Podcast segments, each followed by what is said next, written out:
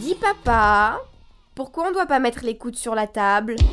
Elle a quel âge, notre dindonne C'est très bon, les portugaises bien grasses aussi, mais pourquoi pas aussi un plat de moule Qu'est-ce qu'on boit avec tout ça? Plus sec, hein? Mais si on repassait à la recette de notre dindonne Vous pouvez utiliser aussi un dé à coudre, car vous allez enlever les yeux et la langue. Et puis je pense qu'on va sauter le fromage. Les coudes sur la table, l'émission gourmande et pleine de saveurs de Radio Campus Paris.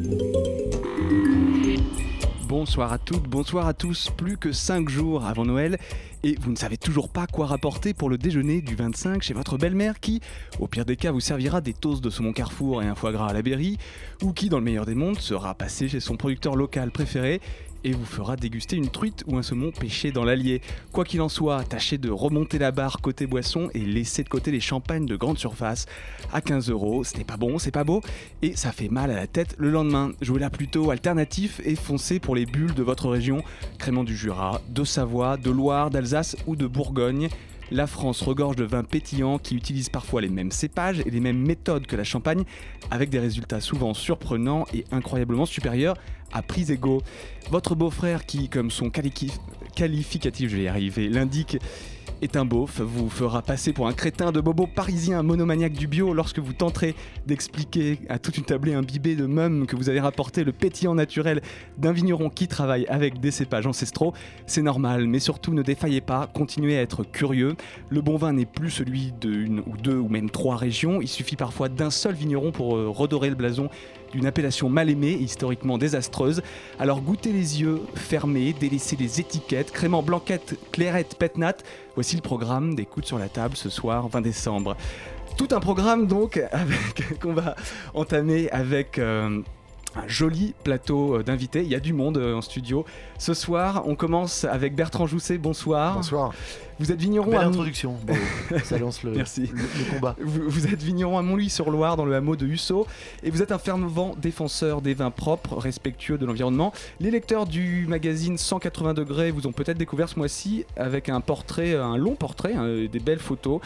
euh, pour un long article, vous, vous en êtes content de cet article, Ouais, j'imagine. Petit rectif, c'est Lise et Bertrand. Faut pas oublier madame. Ah. Lise, pardon.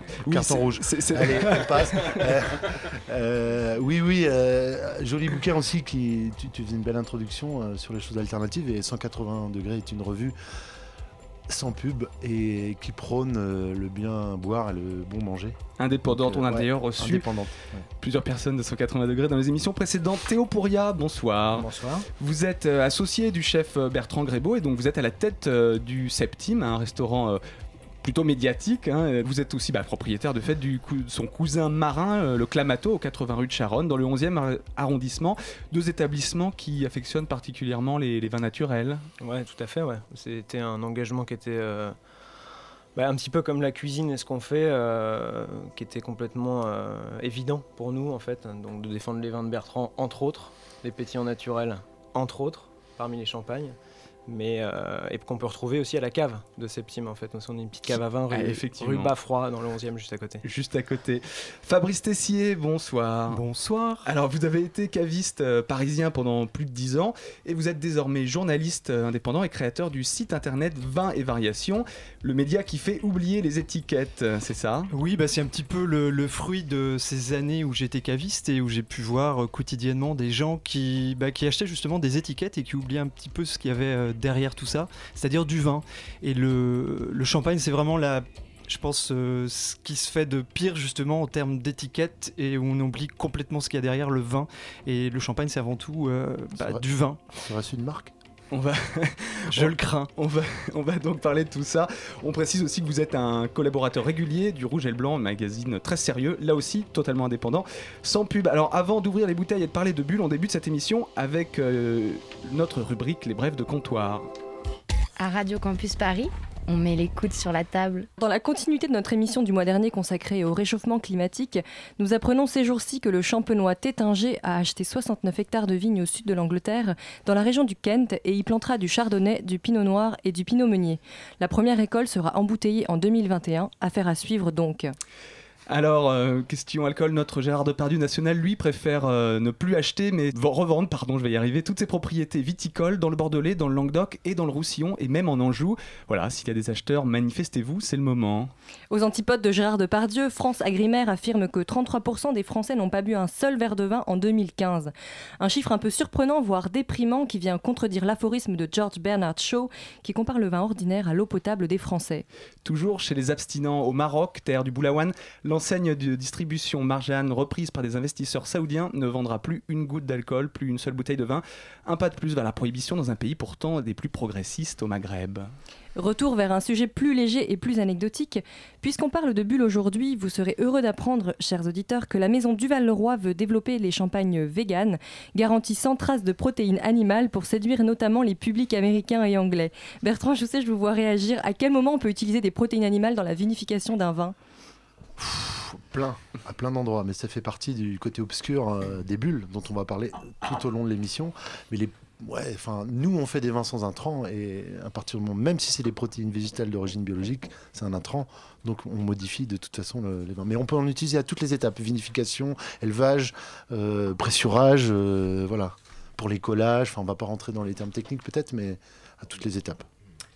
Alors, pour finir cette euh, rubrique euh, en beauté, difficile de passer à côté du classement des 200 personnalités du vin établi par la Revue des vins de France de ce mois de décembre, qui décerne la première place à, devinez qui? Une idée? Première place du classement des 200 euh, Français qui comptent pour le vin? Bernard Arnault Gérard Bertrand Ah, Ber- Bernard Arnault, Thomas a donné Bernard- la bonne réponse. Vive l'establishment et la presse impertinente. Donc, heureusement, au milieu des hommes d'affaires et des milliardaires, on retrouve des vignerons comme Anselme Sélos, Jean-Michel Dice, Nicolas Joly ou Bernard Plajol, dont on va vous reparler au cours de cette même émission. Un clin d'œil aussi à notre copain Antonin Yomi Amunategui, le chantre des vins nature, qui se retrouve à la 191e place avec son blog No Wine is Innocent. C'est quand même 4 places avant Pierre Arditi, c'est pas mal. en, en fin de liste, la RVF s'autorise une touche de sarcasme en attribuant pardon, la 200e place à Alain Rigaud, un psychiatre pas très rigolo, président de l'Association nationale de prévention en alcoolologie et addictologie. Bref, un médecin censeur qui veut nous empêcher de boire. Alors Alain, cette émission, elle t'est dédiée à toi et à tous les Saoudiens. Hop là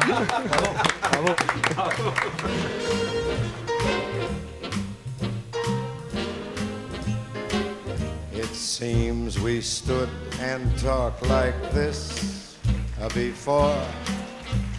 We looked at each other in the same way then. Can't remember where or when. Clothes you're wearing are the clothes you wore. The smile you are smiling, you were smiling then. Can't remember where or when. Some things that happen for the first time seem to be happening again.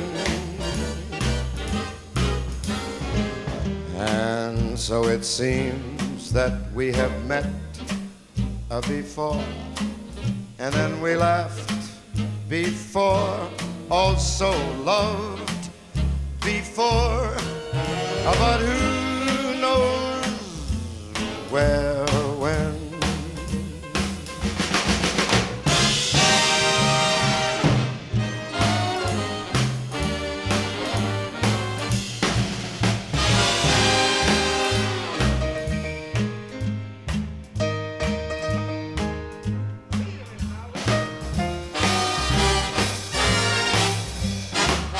Some things that happen for the first time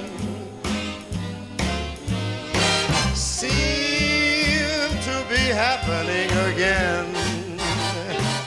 And so it seems that we have met before, and then we laughed before, and then we loved before.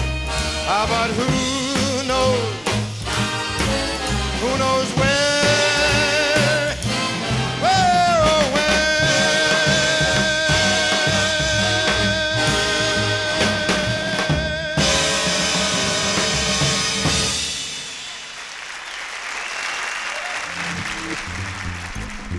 Les coudes sur la table. Les papis qui pétillent sur Radio Campus Paris. Frank Sinatra, dont on fêtait le centenaire euh, cette semaine, qui, est plus un, d'ailleurs un, buveur de whisky qu'un, buveur de, bulles, mais euh, c'est toujours très plaisant d'écouter sa superbe voix, la voix de The Voice. Alors Lise, euh, on va enchaîner avec un petit reportage que tu allais faire dans le nord de Paris. Oui, j'ai écumé les bars autour du bassin de la Villette pour savoir ce que les Parisiens boivent pour les fêtes. Vous buvez quoi pour les fêtes En tant que euh, jeune, euh, on boit plutôt de l'alcool fort. Du champagne aussi. pas mal de champagne. Du champagne quand même. Mais c'est pas trop du vin non plus. Et tout ce qui est euh, crément, vous connaissez euh, Du champagne bas de gamme, quoi. Et vous, mademoiselle? Bah, j'en bois, mais plutôt quand j'ai pas trop de sous. Le second plan euh, de euh, j'ai pas envie de payer 20 balles une bouteille de champ. Donc à 6 euros, je bois quelque chose de pas trop mauvais et plutôt sympa. Vous, monsieur, vous buvez du champagne On boit du champagne, ouais. ouais. D'accord. Si possible local et, euh, et bio. hein. Et tout ce qui est crément, euh, clairette, vous connaissez tout ça? Ouais, alors du coup on le mixe en général pour faire des soupes champenoises. Ça c'est ça c'est bon ça, avec du citron, c'est c'est pas mal. On boit du crément pas mixé? Ouais, le crément pas mixé, c'est vite. euh, Un bon crément de Loire, un bon crément de Bourgogne, un bon crément d'Alsace, enfin un bon crément en règle générale. euh, plutôt que de mettre 30, 30 euros dans un champagne euh, juste parce qu'il a un nom, euh, mais vous trouvez un bon crément et euh, c'est bon. Donc pour vous, ça peut être du niveau du champagne Tout à fait. Le champagne c'est bien plus fin que le crément. C'est un petit peu cher le champagne quand même. Ça vous arrive de boire du crément à la place? J'ai fait mes études à Strasbourg donc oui. Qu'est-ce que vous buvez, vous, pour le jour de l'an, pour les fêtes, pour Noël? Euh Du champagne C'est passage obligé pour les fêtes. Ouais, bah, c'est, c'est pour, euh, voilà, c'est pour la culture quoi. C'est, non, non, mais ouais, un petit, un petit- une petite coupe de champagne c'est bien. Ouais. C'est une valeur sûre et puis bon, c'est, c'est pour l'acte, c'est pour le geste. Après, bon, le champagne. euh, Ah non, non, non, moi je suis pas d'accord. Le champagne, c'est pas du tout une valeur sûre. Pourquoi vous n'êtes pas d'accord, monsieur faire un meilleur crément qu'un mauvais champagne. Parce que le- les créments n'ont pas l'appellation, donc ils font un, un meilleur effort à faire du bon crément, alors que le champagne, ils font pas d'effort, ils font que ils font du champagne vert dégueulasse. Et combien de bouteilles euh, de champagne à 10 balles se vend euh, un truc dégueulasse, tout ça pour faire sauter les bouchons. euh. Non, le champagne, c'est c'est un truc de touriste. Le crément, c'est pas le genre de truc que euh, j'ai l'habitude de boire pour les fêtes. Pourquoi Quelle est la différence avec le champagne pour vous? Je dirais que c'est du moins bon champagne que le champagne. Et que... Mais c'est quand même pas mauvais, mais euh, c'est moins fruité, c'est moins euh, complexe comme, euh, comme texture que le champagne. Et vous, qu'est-ce que vous buvez pour les fêtes? Ouais, du champagne et le crément, c'est plus euh, avec les amis parce que ça coûte moins cher. Et c'est aussi bon pour vous ou pas? Non, c'est moins bon. Après, est-ce que c'est du préjugé qu'on nous a dit que c'était moins bon et du coup je trouve ça moins bon ou quoi, mais c'est plus délicat le champagne. Et vous, vous buvez quoi pour les fêtes? Champagne. Et tout ce qui est euh, crément, euh, Vouvray, euh, clairette de Die, blanquette de Limoux, tout ça, il y a des bulles aussi. Et vous, vous en pensez quoi?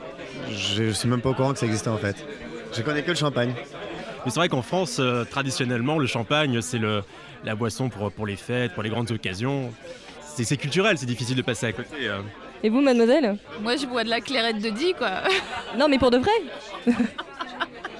Tout ce qui est crément, ça vous, ça vous botte pas trop? Euh, si, c'est c'est gentil, ouais. C'est autre chose, c'est un peu plus, euh, on va dire, euh, sucré. Enfin, voilà, euh, c'est différent du champagne. Ouais, c'est moins prestigieux, quoi. Qu'est-ce que vous buvez pour les fêtes? Moi, je bois du vin blanc. Et vous buvez rien qui pétille Ah si, quand c'est du ruinard. Seulement le ruinard Surtout le ruinard. Donc euh, tout ce qui est crément, euh, Vouvray, tout ça, vous y touchez pas Ah, non, non, non. Bah, c'est pas bon. Et vous, monsieur Bah, c'est c'est pareil, hein, le crément, on n'en prend jamais. On n'aime pas trop ça. On a des goûts de luxe. D'accord, mais c'est le côté symbolique ou c'est vraiment le, le goût euh, en bouche Le goût, c'est vraiment le goût. Et puis le mal de tête. Ah oui, donc le crément, vous l'associez au mal de tête Oui, et euh, aussi, c'est beaucoup trop sucré, enfin. euh, Le champagne, on peut en boire euh, des litres. Jamais aucun mal de crâne et jamais aucun mot de ventre non plus. Fouetter, Des oignons, infuser, un petit peu de queue de veau, mélanger, des carottes. effeuiller. Les coudes sur la table. L'heure à croquer de Radio Campus Paris. En voilà un, beau reportage qui a, beaucoup fait sourire euh, dans le studio avec euh, effectivement une succession de, clichés, de, choses fausses, mais aussi des, personnes un peu plus, euh, un peu plus raisonnées, raisonnables. Alors ce reportage, j'imagine qu'il vous a tous... surpris. Alors j'ai envie de commencer avec Fabrice Tessier. Votre expérience d'ancien caviste euh, entre elle- entre-t-elle en écho avec ce reportage et Je sais que quand on s'est parlé avant l'émission, vous, vous, êtes un fervent défenseur des bulles autres que le champagne. Oui, bah, disons que le, champagne, vraiment, euh, il y a la notion de, de- comme, euh, comme Bertrand le soulignait tout à l'heure, il y a la notion de marque qui entre en jeu et qui fait complètement oublier la notion de vin. Et euh, dans le champagne, avant tout, il y a du vin. Et ça, je crois que les, les consommateurs ont complètement oublié cette notion-là. Euh, J'ai ramené là euh, en, en studio le, le supplément qu'il y a eu dans un, un grand quotidien national la semaine passée, 30 pages sur la Champagne, et on, on parle très peu de qualité finalement. La qualité, c'est en second plan, on n'en parle même pas. Et, et ça, je trouve parle que pas de raisin. on parle pas de raisin du tout. Et ça, c'est complètement terrifiant parce que en Champagne, il y a des vignerons qui s'arrachent pour sortir des champagnes vraiment exceptionnels. Ils sont très peu nombreux. Sur l'échelle de la Champagne, euh, j'ai eu euh, un, grand vigneron qui s'appelle Vincent Laval, qui est président euh, des vins bio de Champagne. Il me disait qu'actuellement, il y a 105 domaines sur les 4629 euh, de Champagne qui sont en bio, par exemple. Il y a moins de 1% des surfaces de Champagne qui sont en bio. Donc il y a un retard euh, qualitatif qui est absolument effrayant sur, euh, sur cette région. Et euh, il serait vraiment temps qu'au prix où sont vendus les champagnes, on ait une exigence de qualité qui soit à la hauteur du prix euh, de, de- des- des vins. C'est c'est pas, c'est pas acceptable de payer de tel prix avec euh, des, des- des- des champagnes qui On sont va- pas qualitatifs. Mais je suis d'accord avec toi. On va rentrer dans le Ouais, ouais. C'est parti, je crois que je vais pas me faire des copains aujourd'hui. Euh, ce qu'on oublie euh, dans les bulles, souvent, c'est, euh, comme tu l'as dit, déjà le vin, ça se fait avec du raisin. hein. Faut- juste, c'est un truc basique, mais on va déjà le dire, on fait avec des raisins vivants. Et malheureusement, aujourd'hui, la majorité des bulles qui sont fabriquées passent dans une, en gros, pour euh, raccourcir, dans une machine à laver. C'est-à-dire que les gros faiseurs, ou même des petits, passent le vin dans une machine à laver. Alors, on désosse le vin et on le réhabille de, manière absolument technologique, industrielle. Bon, ça, ça, nous met hors de, ça me met hors de moi.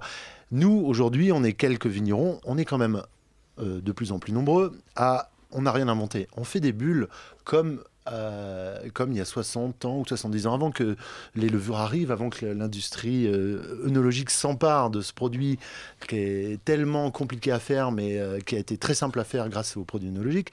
C'est-à-dire qu'on fait des, on, on refait des bulles comme avant, c'est-à-dire simplement sans ajouter d'intrants. Tu vois, voilà. C'est un peu, un peu le même principe qu'on peut sur, euh, sur la cuisine. Il y a un parallèle qui, a- qui est quand même évident. C'est Bertrand, tu me contrediras pas, mais à choisir entre un, un macro raide comme, euh, comme la justice ou un mauvais, un mauvais turbo, euh, vaut manger le macro, quoi. Évidemment. Qui sera euh, dix fois meilleur. Donc il y y a quelque chose, un parallèle évident entre, euh, entre les pétnats, les pétillants naturels, et autres bulles par rapport au champagne. Qui, fait- enfin, et le classement qu'on qu'on écoutait tout à l'heure est quand même super représentatif de, du monde dans lequel on vit, quoi. Enfin, Alors, et, on a complètement oublié la notion de plaisir en fait dans la, dans, dans, dans la bulle. Les, les- beaucoup de gens achètent en fait, ça c'est mon expérience de caviste qui parle. Ils, ils achètent un imaginaire, ils achètent, euh, ils achètent une forme de luxe, je dis bien une forme. Et, euh, et souvent, moi, ce que je vois derrière, c'est plus de la vulgarité qu'autre chose. Parce qu'il n'y a, vraiment pas d'émotion. On a des produits qui, certes, peuvent être plus ou moins bien faits, mais on a des produits. Et on n'a pas de vin avec une âme. Et dans le vin et dans le champagne aussi, on devrait trouver un vin avec une âme. Sinon, euh, c'est triste à souhait finalement.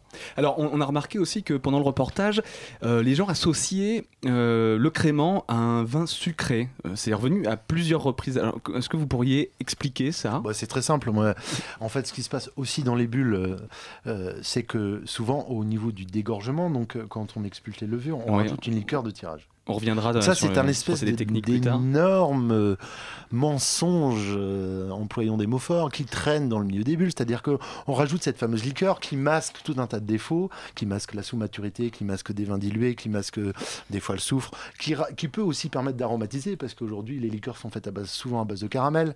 hein, nos amis champenois peuvent en parler. Enfin, donc, ce côté sucré pourquoi ce côté sucré? Parce qu'aujourd'hui, euh, on a une génération qui boit euh, des sodas, qui mange un peu sucré, qui voilà. Donc on essaye de faire un, un ra- un rapport entre cette liqueur de tirage en sucrant les vins pour euh, s'adapter euh, au goût euh, des consommateurs. Enfin, je ne sais pas si vous me suivez là, mais euh, Si, si, bien sûr. ouais. on entend. Si, mais en même temps, moi je trouve que Thomas en tant que caviste aussi, il y a Oui. une tendance aussi un petit peu inverse. Moi, ce que je remarque sur les champagnes, Mhm. les pétillants naturels, où on a une grosse demande de gens qui veulent des vins euh, euh, non dosés, en fait, euh, que ce soit des, des pétillants naturels ou même des champagnes. Voilà. Alors non dosé, liqueur de tirage, tout ça, on va, on va préciser Ouais. les termes tout à l'heure. Euh, avant, Théo, euh, j'ai envie de vous demander, euh, au septime, quelle, euh, donc la clientèle est plutôt euh, fine gueule, plutôt bobo. hein. il faut un peu d'argent quand même pour aller au Septime, même si c'est pas euh, des, des- des prix. euh, On a, on a fait le maximum. Vous hein. avez fait le maximum, on le sait, On a pour fait le une, maximum, pour- pour là. une cuisine de haute volée. Euh, Est-ce que vous arrivez à, changer justement un peu tous ces clichés et à faire goûter à vos clients des, choses nouvelles voilà, qui sortent de, euh, de- des habituels champagnes? Est-ce que vous, pou- vous pouvez vendre des créments comme un vin de gastronomie? Oui, euh, complètement. Alors après, il ne faut pas le généraliser. Effectivement, nous, on est à, dans le centre de Paris, euh, dans un quartier où, euh, où la gastronomie est en plein essor. Euh, on sert ce qu'on veut aux gens. Les gens s'assoient, ils ne choisissent pas sur le menu, on s'occupe d'eux, on déroule... on déroule sept étapes surprises où, les gens ont juste à don- donner leurs allergies ou leurs contre-indications. Et pour le vin, c'est un petit peu la même chose. Donc on sert sans, je vais pas dire sans effort, parce qu'on fait ça quand même tous les jours avec passion, mais oui, des, pétillants naturels, euh, des vins oranges, des vins blancs de macération, euh, des, des- vins doux, mais des vrais bons vins doux liquoreux, parce qu'ils collent en bouche ou qui ressemblent à une vieille vodka caramel. Euh, donc voilà, oui, on s'efforce à faire revivre constamment des, des, appellations peut-être oubliées. Euh, euh, qui, qui qui est toujours passé derrière Vouvray, alors qu'il y a des vins merveilleux. Euh, un velouté racine de persil ou des choux de Bruxelles caramélisés, euh, c'est à tomber par terre et on oublie tous ceux de la cantine. Donc oui, oui, on s'en- Les choux de Bruxelles de la cantine. Alors là, on est en train de déguster un, un vin pétillant euh, formidable, c'est celui de Bertrand Jousset. Et, euh, Lise et Bertrand. Ah pardon, je- je- je- c'est vrai que vous êtes Lise. que là en, stu- en Ça, studio. non, Alors, non, je mais Lise, si vous m'entendez, je suis désolé. Ça se voit que vous la connaissez pas. Elle est très susceptible. Donc, Non, parce allez- qu'on fait le vin à deux et c'est important. pas tout. Vous allez nous expliquer l'histoire de ce vin, C'est mais avant, euh, Thomas, tu vas nous préciser, ben, tu vas nous rappeler les bases de comment on fait des bulles, tout simplement.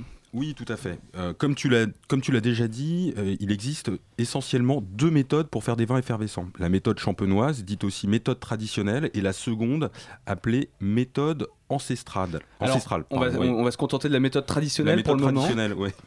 oui, la méthode traditionnelle consiste à vinifier dans un premier temps un vin tranquille. Donc un vin classique, quoi. Un vin, un vin- du jus de raisin alcoolisé, Voilà, quoi. C'est ça, mais il faut aussi expliquer un petit peu qu'est-ce qu'un vin, un, un vin tranquille en fait. hein. C'est un vin fait de manière tout à fait classique. On part de la vendange, on presse le raisin qui fermente en cuve, c'est-à-dire que les levures transforment le sucre en alcool. C'est la première fermentation. Mais pour que le vin devienne effervescent, il faut une deuxième fermentation qui se déroule en bouteille. Ok.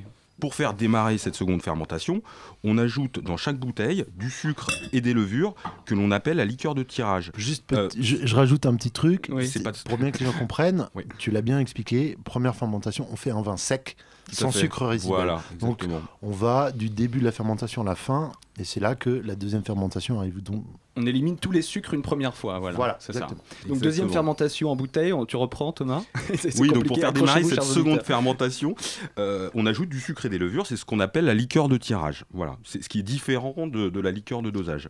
Euh, c'est au cours de cette seconde fermentation en bouteille que le gaz carbonique est produit. Dès lors, le gaz carbonique se trouve piégé et il se dissout dans la bouteille. C'est la production de ce gaz qui est responsable de l'effervescence du vin.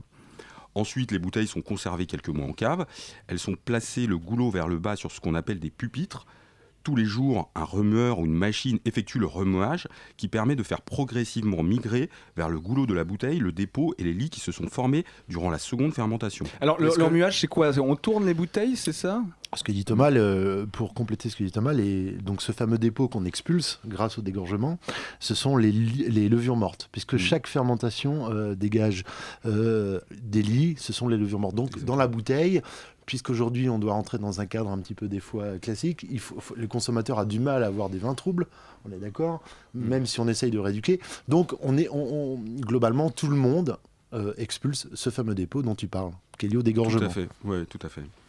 Euh, la dernière étape consiste à compenser le précieux liquide perdu lors du dégorgement en ajoutant la liqueur de dosage. C'est ce dont parlait ce Bertrand, dont parlait pardon. Bertrand Je- je tout à fait tout l'heure. C'est une étape très importante. Euh, la liqueur de dosage est composée de vin et de sucre. C'est la quantité de sucre ajouté qui détermine si le champagne est un brut, un extra brut, un demi-sec ou encore un non dosé. C'est-à-dire que l'on n'ajoute aucun sucre après dégorgement. Ce type d'effervescent non dosé est plébiscité chez les amateurs, recherchant la tension et le terroir, souvent masqué euh, par le sucre dans les champagnes les plus dosés. C'est ce que disait euh, Bertrand tout à l'heure. On masque les défauts, on masque euh, le terroir. Alors, il faut savoir quand même que même les extra bruts en champagne, on a le droit à un minimum de sucre. C'est les der- le- cette fameuse liqueur de tirage, c'est la dernière étape de la fusée euh, dont, on veut pas en- dont on veut pas entendre parler, mal de tête et tout ça. Parce que regarde, tu viens euh, pour. bien Liqueur que de dosage ou de tirage, alors Liqueur De de dosage. Dosage, la dernière, dosage. la- celle dernière. qu'on Non, parce rajoute vous avez en dernier. Oui. pour masquer les derniers défauts. Il y a quand même, tu vois Thomas, c'est quand même incroyable, les auditeurs comprennent, on vient euh, de parler de déjà minimum 4 intrants depuis le début là. Alors, les levures, les sucres dans la bouteille, euh, la liqueur de tirage, et, et alors à chaque étape on rajoute du soufre aussi, qui est- dont on peut-être on reviendra dessus, mais ça fait beaucoup quand même là, tu vois, ça fait beaucoup. Donc on arrive aujourd'hui, c'est un, un procédé, c'est un vin, le- le- les, les bulles sont les vins les plus techniques à faire. Pas technologiques, en- en- tec- c'est très technique, c'est très pointu. Il y a énormément d'étapes à respecter, même en pétillant naturel. hein, on parlera plus tard. Mais voilà, c'est là où il y a une zone d'ombre incroyable et les gens ne se rendent pas compte. quoi. Après, moi je parlerai pas ici de, de bon, pas bon. C'est important, c'est de, de- de- de faire ce qu'on dit et dire ce qu'on fait et surtout d'expliquer ça.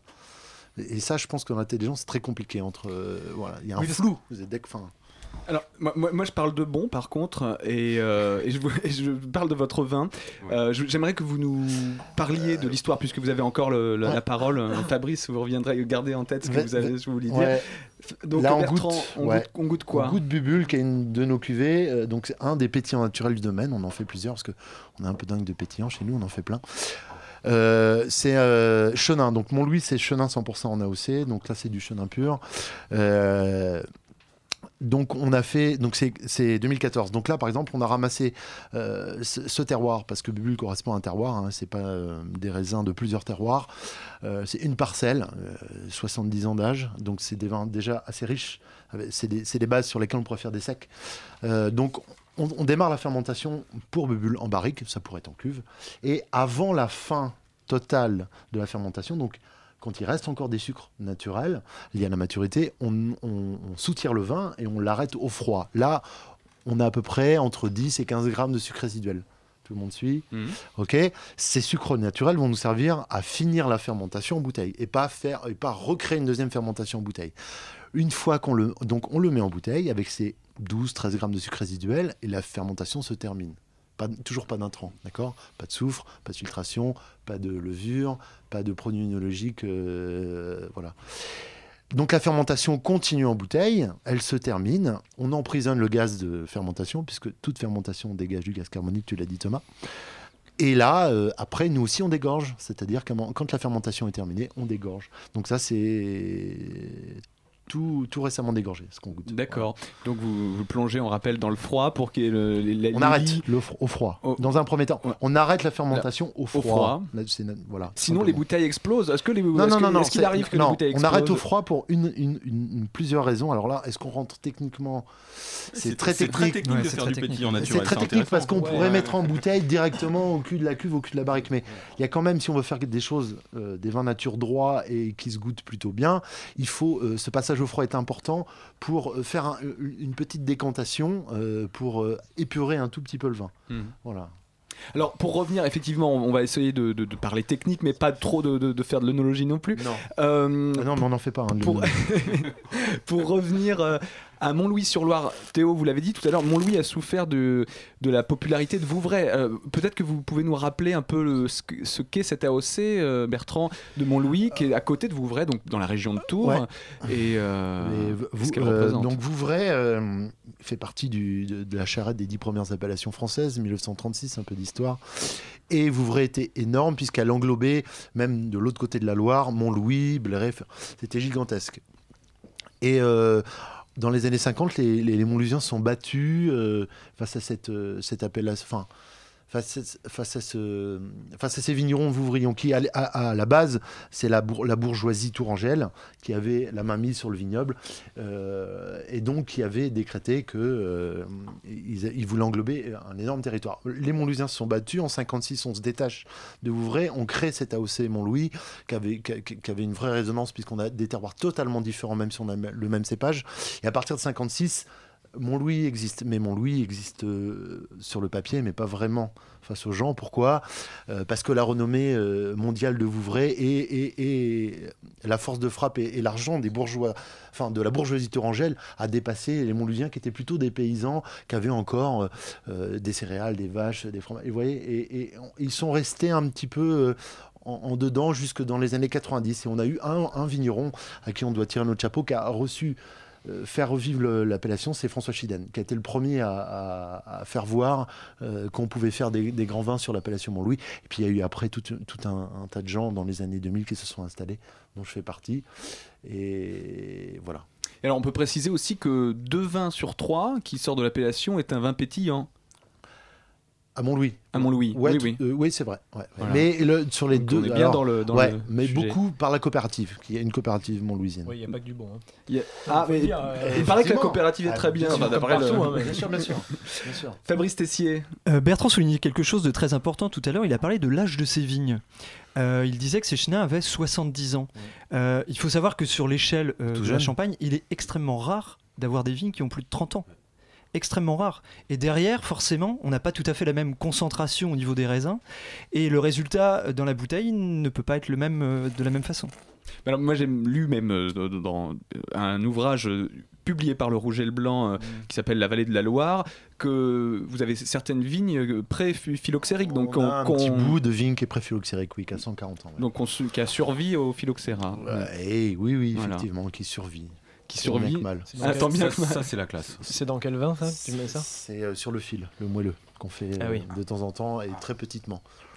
Alors, c'est une hérésie économique parce que c'est une vigne qui donne plus de raisin, pratiquement plus qu'évirosée, ouais. mais on la garde pour l'histoire. Faut, faut juste ajouter ça peut-être aussi pour, euh, pour euh, les gens qui connaissent pas, c'est que le, le pétillant naturel, c'est pas juste on met dans la bouteille, on attend que ça fermente. C'est hyper difficile de faire un pet nat, de, de- d'arriver à doser la bulle, euh, la sucrosité ou pas, le côté sec, c'est, un boulot monstrueux quoi. C'est très difficile de faire un. Non mais Bah, vrai. Pour moi, euh, euh, quand on prend les trois vins, rouge, blanc et pétillant, c'est très. Enfin, c'est c'est moi qui parle, hein, c'est mon avis. Rouge, faire du rouge ou du blanc, c'est très facile, mais faire des pétillants, c'est très compliqué. Alors, mais pour replacer un peu les, donc les, les- les mots aussi, euh, donc, pétillant naturel, on précise quand même que c'est différent de la méthode traditionnelle qu'on vient de décrire, hein, puisque, euh, comme vous l'avez dit vous-même, vous ne rajoutez pas, vous ne rajoutez rien, donc la fermentation se refait, euh, continue automatiquement, naturellement en bouteille. finit, euh, en bouteille. Voilà. Donc avant, euh, j'aimerais qu'on reste un peu sur les créments et qu'on parle de, voilà, de la méthode traditionnelle, c'est les créments de d'Alsace, de Bourgogne, c'est en fait tous les créments Il y a de huit appellations en France. ouais. de France. Il y en a Bordeaux, huit. Jura, Die, Alsace, Loire, Limoux, Blanquette de Limoux, Blanquette. Euh, Savoie, a Savoie et Jura. Alors là, là j'ai envie d'interroger donc Fabrice, euh, vous qui voyagez euh, partout en tant que journaliste dans les vignobles, est-ce que vous avez des, des coups de cœur Et je sais que vous, vous aimez particulièrement les petites appellations. Vous m'avez parlé de Savoie où on fait des Oui, un- un- un- une, méthode ancest- une méthode traditionnelle que j'adore, par exemple, c'est le domaine Belloir euh, en Savoie. C'est énorme. Magnifique. C'est- un vin, déjà, c'est à base d'un cépage, euh, je pense que peu de gens connaissent, qui s'appelle le Gringet, euh, qui est un cépage vraiment autochtone. euh, donc là, pour vous situer, on est entre euh, Genève et Chamonix, hein, grosso modo. On est en Haute-Savoie. Et. Il y a une intensité, il y a une, une minéralité dans ce vin qui est assez incroyable. Il a deux cuvées en pétillant, une qui s'appelle euh, les perles du Mont Blanc et l'autre qui s'appelle euh, Mont Blanc d'ailleurs, je crois. Et, on a vraiment des vins qui sont, enfin, c'est un voyage dans ces vins. C'est pas juste boire de la bulle, on a un voyage. Ça parle, c'est, ça résonne. Et c'est ce que je reproche à beaucoup d'autres vins, euh, beaucoup d'autres bulles, c'est qu'on a des produits. Je l'ai précisé tout à l'heure, j'insiste, mais c'est vraiment important. Il serait important de sortir de la notion de produit et d'aller vraiment vers des vins avec une âme, ce qu'on cherche dans la majorité des rouges, dans la majorité des blancs. Et il y a du vin. Et il y a du vin, il y beaucoup a de du vin. vin dans ces bulles, quoi, parce que c'est pas, euh, oui, c'est pas différent, c'est-à-dire ça reste du vin, quoi. Mm. Chez Belleard, euh, les perles du Mont Blanc ou Mont Blanc, c'est des, des, des bouteilles qui, chez votre caviste en bas, va sortir à quoi 15, 15 euros, ouais. autour de 15 euros, mais c'est à faire pâlir 90% des champagnes. C'est euh, une merveille, une merveille. Donc on le rappelle, voilà, dans toutes les régions de France, on trouve des, des belles choses en, en bulle. La Savoie, c'est vrai que c'est, on, on, on la connaît pas forcément. On entend plus parler des créments de, de Bourgogne ou d'Alsace.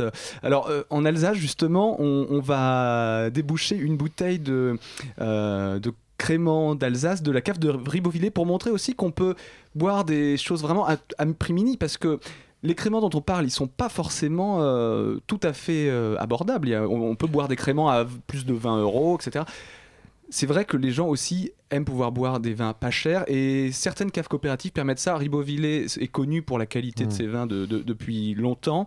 Euh, donc on va déguster ça et on va parler de d'autres créments après euh, Bertrand. Ouais, Je- je- ouais, j'espère qu'on reviendra sur la notion de prix parce que j'ai pas mal de choses à dire. Eh ben, on reparlera de la notion de prix. Ouais. On va juste ouvrir les bouteilles, mais pendant ce temps, on écoute encore et toujours Frankie Sinatra, The Voice.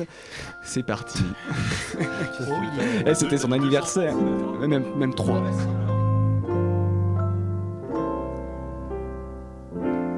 Look at yourself. If you had a sense of humor, you would laugh to beat the band. And look at yourself. Do you still believe the rumor that romance is simply grand? Since you took it right on the chin, you have lost that bright toothpaste grin. My mental state is all a jumble. I sit around and sadly mumble. Fools rush in, so here I am. Very glad to be unhappy. I can't win, but here I am. More than glad to be unhappy. Unrequited love's a bore, and I've got it pretty bad. But for someone you adore, it's a pleasure to be sad.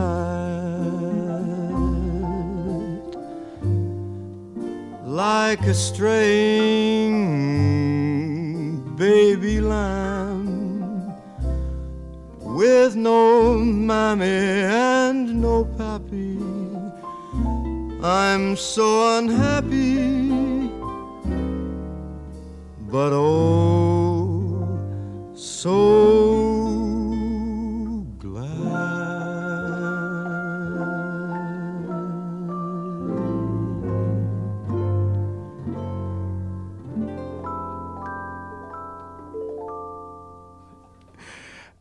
Voilà, donc Frank Sinatra et on a ouvert quelques bouteilles. Alors là, on va faire un peu euh, des, tests comme ça. On a ouvert un, un crément de, la cave de Ribeauvillé. Alors ça, c'est des, bouteilles qui valent pas cher du tout. hein. C'est vraiment, on est en dessous de, de- de 10 euros. Euh, et donc on a toute une équipe de, professionnels de la profession, cavistes, journalistes, vignerons, bistrotiers, qui vont eh ben, nous donner leur avis sur euh, ces créments. Et, et puis on va savoir s'il est possible véritablement de boire de bons créments à, à moins de 10 euros. Alors tout le monde goûte. Voilà, c'est le, le, le- le moment où on réfléchit. Il reste un peu de bubule de Bertrand ou pas Bon, d'accord, ça, co- commence bien. choses, on Théo Pourria. Bertrand, vigneron. Ouais, c'est trop facile de commencer par moi. Ah Bah, euh, je vais influencer tout le monde hein, dans une déguste. C'est toujours le premier qui parle. euh. Moi, moi je, je- là, Vincent défaut, mais Vincent âme. euh, voilà. Si tu dis que c'est bon, on va pas être d'accord. Vincent défaut et Vincent âme, très sucré en finale, on est d'accord, et on sent que les sucres sont pas naturels, c'est pas fondu. Voilà, après il y a un petit peu de nez, mais ça, ça reste. euh, ça Côté reste très métallique aussi, Très hein, métallique. très métallique, euh, ouais. On sent, on, on sent que, on, on- on- ouais, pas de défaut, mais peu de plaisir. Pas de plaisir. c'est vraiment Ok, bah alors là, c'est- aucun plaisir. Alors là, c'est une plaisir. dégustation à l'aveugle. On va enchaîner avec. Ah, les dégustes donc, à on- l'aveugle. On, sert, on sert, euh, Théo. Allez, Théo, à l'aveugle. On, on fait tout en direct. Et là. Mais euh, c'est- le le but n'est pas de. C'est un le crash but est test. juste de dire ce que vous en pensez. C'est un- le crash test des, des journalistes et des vignerons. Allez, savoir on- que c'est on- vraiment à l'aveugle, En même Il y a temps. Ah bah, il y a, des belles chaussettes, il y a- sur les Il y a des bouteilles. chaussettes sur les bouteilles avec des numéros. Alors, et, et Thomas Wolfman. sait ce Louis, qu'il y a à sur les prix, euh, est-ce qu'on peut revenir là-dessus? C'est intéressant sur la Oui, oui, notion de bien prix sûr. parce que moi, je suis vigneron, euh, j'ai une histoire, je me suis installé comme ça, comme ça. Aujourd'hui, euh, on parle de prix. Effectivement, acheter des vins. euh, Après, le consommateur, Enfin, c'est à lui aussi de faire l'effort. On dit souvent, ouais, il faut. euh, On n'est pas au courant, mais enfin, le consommateur doit faire l'effort et il doit se dire aussi que quelque chose de droit, de bon, il y a un travail derrière. Aujourd'hui, en France, nous, on travaille. On est cinq à travailler sur notre domaine. On a 10 hectares. Je suis pas en train de pleurer. hein. Simplement, j'ai un coût de production qui, est, élevé. C'est comme ça. euh, et voilà. Et moi, je ne sais pas faire des vins à 5 ou 6 euros. C'est impossible de faire des vins à ce prix-là. Donc, je ne sais pas comment ils font.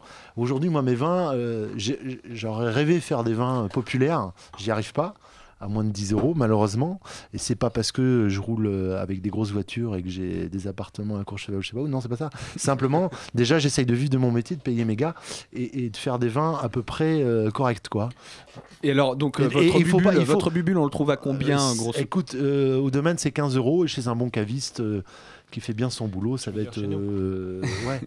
Euh, j'ai- 20 balles à peu près. Ouais, on est dans. C'est ça Ouais, c'est ça. Ouais, Ouais, ouais, À c'est la cave du à septime. À la à peine. cave du septime ou d'un un bon caviste qui fait bien son boulot. Voilà. c'est Non, à 20 peine, ouais, à peine. Ou au cave de Prague. 18, ouais, au cave Bon, de allez, Prague. oh, ça suffit la pub Voilà. là. bon, euh, donc deuxième crash test. Alors là, je crois que ça a été des, des- des- des têtes euh, vraiment euh, négatives. Il y a un côté toasté grillé, des amertumes très marquées. Ouais, c'est très grossier. Ça sent le champignon là, ça sent pas Oh là là là là, C'est le, Non, le domaine des Hautes-Terres. Donc, c'est un crément du Limoux qui travaille en, en biodynamie. Euh, donc, c'est du chardonnay, du chenin, du mosaque. Bon, et ben on, on saura. Donc et ça, ça coûte combien, Thomas? On l'a un Euh, petit peu. ça, ça coûte une quinzaine d'euros. Une quinzaine d'euros. Oui, non, mais ce qu'il faut savoir aussi, c'est que euh, voilà, il y a aussi euh, tout le temps du repos après une livraison, par exemple, qui fait qu'un un, un crément peut euh, voilà, aussi se développer après. Autre crash test, euh, Théo pour Ya Concert, hein, voilà. On... Fabrice Tessier, je vous sers. Là, il y a un nez qui est plus agréable quand même. hein. Là, il y a du vin. Moi, je, enfin, moi, je, je, je me retrouve plus là-dedans. ouais. Hein, il y a une notion vin, plus là. vivante là déjà. Ouais. Beaucoup plus ronde. Un nez très fin. Euh, ouais. Là, on est déjà. on- on- on- C'est plus aiguisé, il y a plus de tension. Quelque chose d'aérien, on est, je trouve, très. Et comme ça, euh, en tant que journaliste, Floral, ouais. vigneron, est-ce que vous, vous êtes capable de, de donner une idée de la région en dégustation comme non, ça le ou- millésime uniquement. On arrive le- sur le millésime à l'aveugle, mais non, je plaisante, mais euh, Ça, je pense que vous connaissez tous. hein, si ça peut vous donner un Pour indice. moi, ça me fait penser euh, au Mosaque. Ouais, mais, moi aussi, euh, Mosaque. Qu'est-ce qu'ils sont forts Ils sont très très forts. C'est effectivement euh. Mosaque Nature de Bernard Plageol, Plageol. Bernard Plageol. Ouais. Ouais, Voilà. c'était cinglant Ah et ouais. tranchant. Non, là, mais qui- on n'a c'est- aucun mérite, on en boit des sous alors. Ouais. on va dire, voilà. c'est- c'est- Au petit déjeuner. Voilà pour le Mosaque. D'ailleurs, euh, plusieurs Mosaques. hein. Pour, euh, Il y a Mosaque vert, Mosaque enfin, gris. Je vais parler à la place de, de la- Mosaque gris, ouais, c'est- Mosaque c'est- rose. Ouais, Il y a sept mosaques différents. Voilà, donc pour ce, ce- ce premier, cette première partie de crash test qu'on va, qu'on va reprendre euh, avec, euh, avec d'autres bouteilles euh, C'est bon ça. par, la, par la suite. Mais euh, avant, donc je voudrais qu'on parle euh, des vins avec euh, du sucre résiduel de la méthode ancestrale. Fabrice Tessier, est-ce que vous pouvez euh, peut-être euh, bah, nous parler de ces vins comme la clairette de Die, euh, les, on a des- un crément de Limoux, mais il y a aussi les blanquettes de Limoux. Alors, c'est quoi la méthode ancestrale? Rappelez-le peut-être. À vous, Thomas, Fabrice, comme vous voulez. Et, et où est-ce qu'on en trouve? La méthode ancestrale, on en a parlé tout à l'heure, hein, Bertrand Jousset euh, l'a- expliqué, c'est la méthode la, la plus ancienne. Elle consiste à mettre en bouteille le vin alors que la fermentation alcoolique n'est pas achevée. Des sucres naturels du raisin et des levures se trouvent ainsi enfermés dans la bouteille où la fermentation alcoolique va pouvoir s'achever. C'est le gaz carbonique produit pendant cette fermentation naturelle qui va provoquer l'effervescence du vin. Alors, mais je crois que Bertrand, vous m'avez euh, hors micro dit qu'il y avait un- toute, une, toute une arnaque autour de la, la méthode euh, ancestrale euh, par rapport effectivement au Non, pétillant là, originel. Là, t'emploies des mots forts. Je n'ai pas employé le mot arnaque. Là, tu vas vraiment me faire passer. Je, vais être obligé d'appeler les gardes du corps à partir de. Non, non. Simplement, aujourd'hui, et, je pense que la famille Plageol sera là, elle pourra en parler, puisque j'en ai parlé avec eux, donc j'invente rien. Aujourd'hui, par exemple, la méthode. À Gaillac, la méthode ancestrale, qui est quand même un vin incroyable et sont partie des, appellations qui défendent les pétnates. Aujourd'hui, dans la méthode ancestrale gaillacoise, on a le il, y a, des intrants qui ont le droit d'être ajoutés. Alors, techniquement, on va passer les détails parce que c'est compliqué, mais il y a des prodénologies qui ont le droit d'être ajoutés, hormis, le soufre. C'est là, c'est pas une arnaque. C'est-à-dire qu'on, on, euh, voilà, encore une fois, euh, l'industrie du vin euh, a réussi à faire changer certaines règles du jeu euh, sans que le consommateur soit vraiment averti. Et voilà. Et donc dans, dans les méthodes ancestrales, donc euh, dans le diwa, dans euh, de- à l'imou, etc., on peut rajouter des intrants. Alors c'est ça ce que vous êtes en train de nous Oui, dire. oui, oui, on a, alors on peut employer le mot, on a le droit, de- dans la méthode ancestrale grecque, on a le droit de rajouter des alginates. Voilà, ça parle pas à grand monde, mais c'est autorisé. Donc à partir, voilà, donc ce, encore une fois, hein, je parle pas de qualité, bon, pas bon, je parle de la manière dont on produit, ce qui est important pour que le consommateur comprenne bien. Et voilà, ça, fait faire des bons à la famille Plajol, qui est quand même une famille historique des pétillants naturels. Bernard s'est battu et Robert sont battus pendant des dizaines d'années pour défendre ce vin qui est incroyable. Et aujourd'hui, voilà, euh, on a le droit de, rajouter des alginates qui sont des levures, voilà, tout simplement. Alors, puisqu'on parle de vin euh, avec euh, des sucres résiduels et avec des vins sucrés, eh ben, on va passer sur ce chapitre parce que ça fait quand même partie des, des- des grands, de la grande famille des, des vins pétillants en France. Euh, et on va vous faire goûter quelque chose à l'aveugle. Vous, allez- vous allez nous dire encore une fois ce que vous en pensez et vous allez certainement deviner d'où ça vient. Ok Voilà, on peut dire n'importe quoi. bah là, In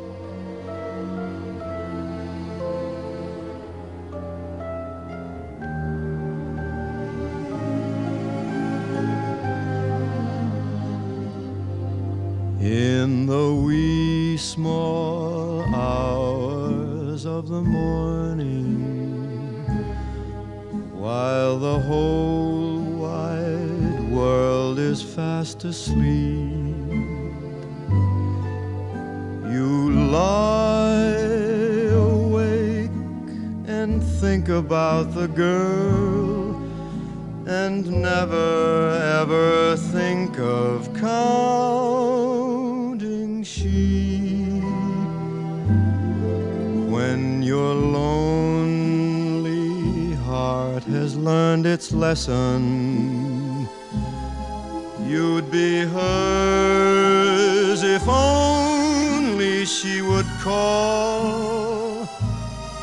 in the wee small hours of the morning. That's the time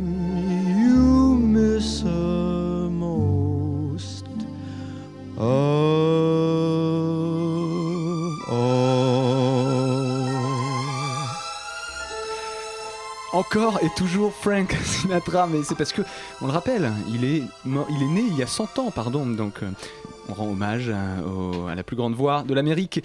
Et on continue la dégustation, cette fois on est dans un autre registre, voilà, euh, avec euh, un vin, bah, vous le- les dégustateurs l'auront remarqué, il y a du sucre. Alors, est-ce que vous, vous savez où on est? Je vois que Bertrand vient de... Pour moi, on est en Alsace direct. Ah. Direct, vu le côté très très très aromatique de cépage, mais pas sûr. Je peux... Ah, moi je dirais euh, peut-être clairette ou euh, ça Ah. fait très très aromatique. Ça me fait penser au, au- au côté exubérant du, du, du Gewürz, mais c'est. c'est- Mais- Très très aromatique en tout cas comme. euh, comme- Ah ouais, comme- mais là c'est. Oui, c'est Théo. exo- exotique. Ouais. Ouais, ça fait vraiment penser au Gewürz. Un Gewürz très mineur. Et, et ben, la- le, Mais le- c'est bon. C'est bon Ouais.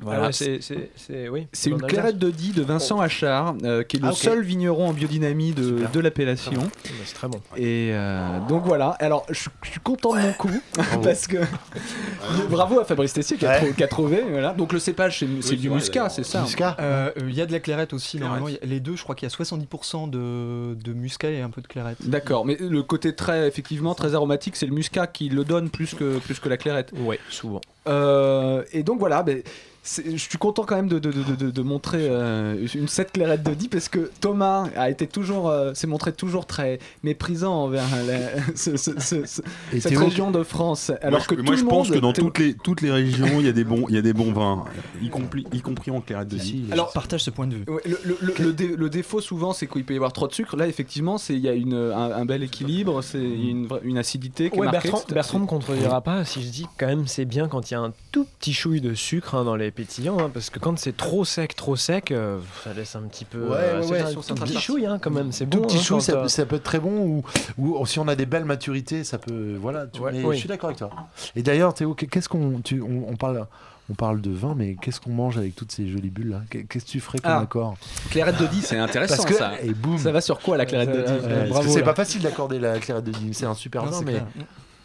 Non mais nous, nous, nous, on est un peu vieux jeu. du Septime. On, on est un peu vieux jeu euh, chez Septime. On aime bien les trucs. euh, Non, déjà avant toute chose, moi les, les pétillants là, ce qu'on goûte depuis tout à l'heure, il y a quelque chose qui est quand même incroyable, c'est que ça, c'est pour moi toujours à, à contre-temps. Ça peut être euh, à l'apéro euh, tôt le matin, euh, dans l'après-midi, euh, en fin de repas, la nuit. Enfin, il y a toujours un truc un peu. Un un peu à contre-temps, non, c'est vrai, hein, je, je trouve. Festif et digeste, Festif, joyeux, digeste, euh, quelque chose, voilà, toujours quand c'est bien fait, quoi. Mm. Euh, la clairette de Die, là, ça part, euh, je sais pas, là, comme ça, intuitivement, vous me prenez de court, euh, ça part sur, je sais pas, des, des, des, des, des fruits pochés, des Mm. crèmes, Mm. des, fleurs de sureau, des, des choses, des, ouais, de la reine des prés, des Mm. petites crèmes infusées comme ça, légères. Parce que c'est, il y a un petit peu de sucre, mais ça colle pas en bouche. C'est, Non. c'est pas, euh, c'est Non, pas désagréable. c'est Ça laisse la, la bouche nette. euh, c'est voilà, je- on irait là-dessus. Sur des fruits en tout cas. Beaucoup de compliments pour Vincent Hachard. Alors, et t'étais impressionné, Je c'est pense ça que c'est c'est la meilleure clairette de Die de, de tout le Diois. Bon bah c'est dit, c'est dit, c'est dit pour la clairette de Die. Alors dernier crash test et là c'est un truc assez spécial donc euh, vous allez goûter ça. Pas d'indice, oui. Pas d'indice, autre que autre que c'est assez spécial. Donc on commence par euh, servir Fabrice Tessier. C'est un piège euh, derrière tout ça. Bon, bah, c'est vrai que j'ai donné un peu trop d'indices, mais pas forcément. Vous, vous, vous allez voir, vous, vous allez voir ce que vous allez voir. On, on boucle la boucle euh, en quelque sorte pour l'émission. Voici le vrai indice. On finira par un sec quand même, euh, Louis. On peut, on peut, même si c'est pas le thème de l'émission. Du profite du petit temps de- du petit temps mort peut-être pour euh, parce que depuis tout à l'heure on, on tape sur la champagne mais euh, il y a quand même des, des gens qui font très très bon là-bas. hein. Complètement. Des jeunes et Tout fait. euh, tout le monde est d'accord autour de la table aussi pour le dire. Il y hein. a toute une génération vraiment qui, qui est dans un nous- mouvement euh, très qualitatif. Les champagnes de l'Aube, Emmanuel Lassaigne, Lenné Bertrand Gautreau, tout ça, des gens qui sont là Olivier depuis longtemps. euh, Olivier Henriot, il y en a plein, mais voilà, tout en Champagne n'est pas à maudire et euh, Loin de là, loin de là. Non, mais on- c'est effectivement. Et puis. euh, l'an- L'année dernière, on a enre- enregistré une émission euh, sur la Champagne. On a parlé d'Éric Rodez, on a parlé de, euh, de évidemment de, Fleury, on a parlé de. Là, tout le monde rigole en, goûtant, en goûtant ce vin. Alors, qu'est-ce que Fabrice Tessier, premier verdict. Bah, c'est un petit peu caricatural, je trouve, comme, comme, comme vin. Je l'ai pas goûté encore, hein, j'ai juste senti. Mais Tu vois, moi, ça me fait penser. Ça, ça, les gens sont habitués à boire ça. Oui. Ce goût-là, là, on a, on a clairement euh, un vin euh, qui est pour moi euh, pas mûr, euh, avec tout un tas de défauts. Il y a, il y a des déviances aromatiques, il y a des raisins qui sont pas sains, il y a certainement du soufre. Il y a un... Enfin, c'est là, c'est beaucoup c'est- d'élevage aussi. Là, c'est sans- c'est le c'est Dark Vador, quoi. Tu vois. Classique de grande maison, Skywalker dirais. Non, mais sans déconner. On a l'impression de croquer dans une tranche de citron. Et, et alors, qu'est-ce que ça coûte? Qu'est-ce que ça coûte ça? Est-ce que quelqu'un sait combien ça coûte ce vin Bah, avant, moi, moi, avant- moi, j'ai toutes les infos sur. euh, Thomas a toutes les infos parce que c'est lui qui a rapporté intéressant, Je ça. trouve que c'est intéressant de- d'en parler avant, comme ça, naturellement. euh, vous, vous rappelez peut-être qu'en tout début d'émission, j'ai annoncé que Tétinger plantait du vin en Angleterre et nous sommes ici face à un vin euh, anglais qui s'appelle Upperton Aurora. Alors Thomas, tu vas nous dire ce que c'est exactement ce, ce vin? Oui, bien sûr, Louis. C'est un vin du, du sud de l'Angleterre. Euh, c'est un domaine qui a planté ses premières vignes en, en 2005. Euh, c'est euh, effectivement, vous avez les trois cépages de champagne euh, Pinot Meunier, Pinot Noir et, et Chardonnay. Euh, et voilà. Donc, euh, Ouais, c'est les- Bon, les- bah, c'est censé être, je pense, un, un- un bon crément euh, anglais, puisque la, la bouteille coûte euh, aux alentours de 28 livres. Oh, Tous ce qui fait plus de 30 euros. hein. Non mais c'est un investissement sur le futur, vous comprenez rien, c'est le réchauffement climatique, tout ça, on aura du vin formidable. Et euh, oui, c'est- ça fait écho au réchauffement climatique. Tous les pétillons anglais sont assez chers euh, d'une manière générale. J'en ai goûté des bons, la maison Attinley en particulier, qui était vraiment intéressante, mais c'est pareil, c'est pas donné. On est loin des prix euh, des méthodes traditionnelles sur la Loire ou sur d'autres régions. Et je pense qu'il faut, il faut mieux se concentrer là-dessus. Alors pareil, ouais, euh, sans chauvinisme euh, aucun, hein, il y a des choses formidables en Italie, des choses formidables bien en... parce qu'on goûte que du français et En Espagne. hein, Alors, ouais, on, en a choisi Espagne, de, bien on- sûr. on a choisi de limiter aujourd'hui l'émission à la France parce que y a, c'est il y déjà a beaucoup. pareil de- des vignerons qui travaillent super bien. euh, Là, je suis partout. Théo. hein. Là, là, là, on parle des bulles françaises, mais aujourd'hui, les pétnates, il y en a sur toute la planète, dans toutes les régions de vin. Il y a des choses incroyables en Italie, en Espagne, en, Gé- en Géorgie. L'autre jour, Théo, tchèque. Check, check, ouais. Euh, La- la- Non, mais voilà. c'est- Bien sûr. On n'a pas le- l'adage des pétnates.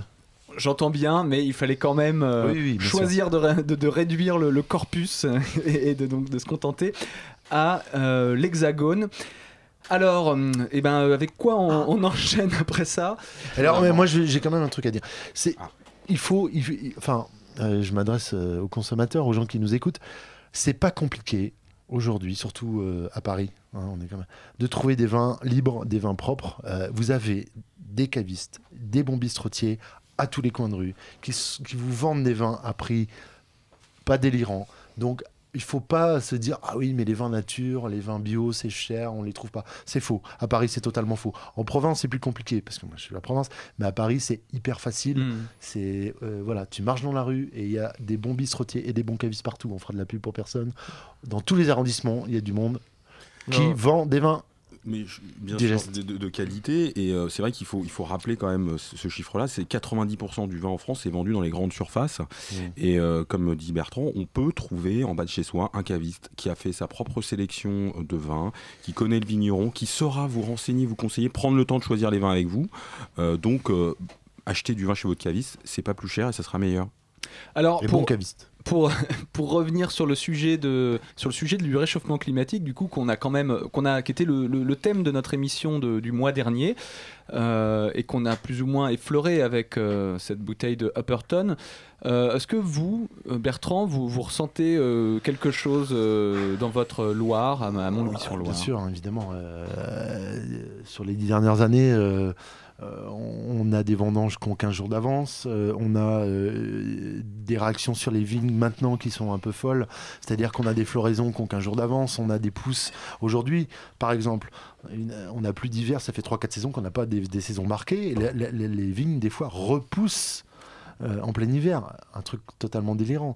Oui. euh, Les vignes repoussent en plein hiver. des petites Ah repousses. oui, on est clairement euh, dans le réchauffement climatique. Alors, euh, les raisons, on n'est pas là pour en parler, on les connaît, enfin voilà. Mais on est clairement dans le réchauffement climatique, ça va avoir des incidences sur nous, paysans, on le voit tous les jours. Tous les jours, on est dans nos, vignes et on voit clairement des. des- voilà, on a de- des nouveaux.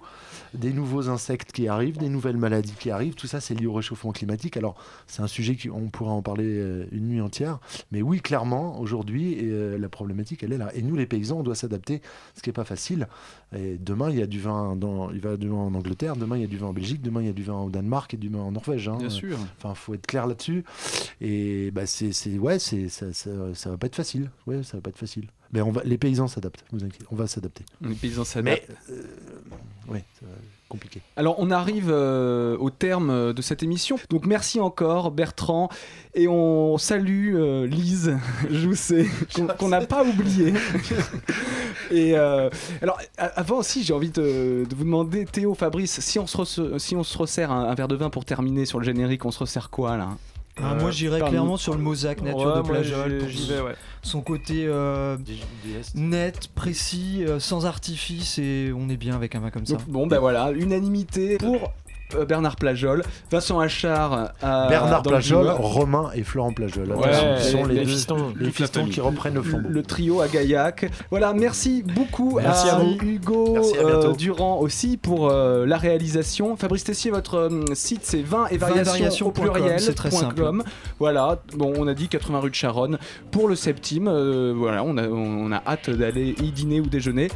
Hugo Durand, merci. Lise, des bisous. On se retrouve euh, en janvier. Merci pour ce petit reportage qui nous a bien fait marrer. Et euh, Thomas, salut. On se retrouve l'année prochaine. L'année prochaine, voilà. On sera en janvier 2016. Des bisous à tous. Joyeux Noël et joyeuses fêtes. Merci, Merci. Ciao. Merci.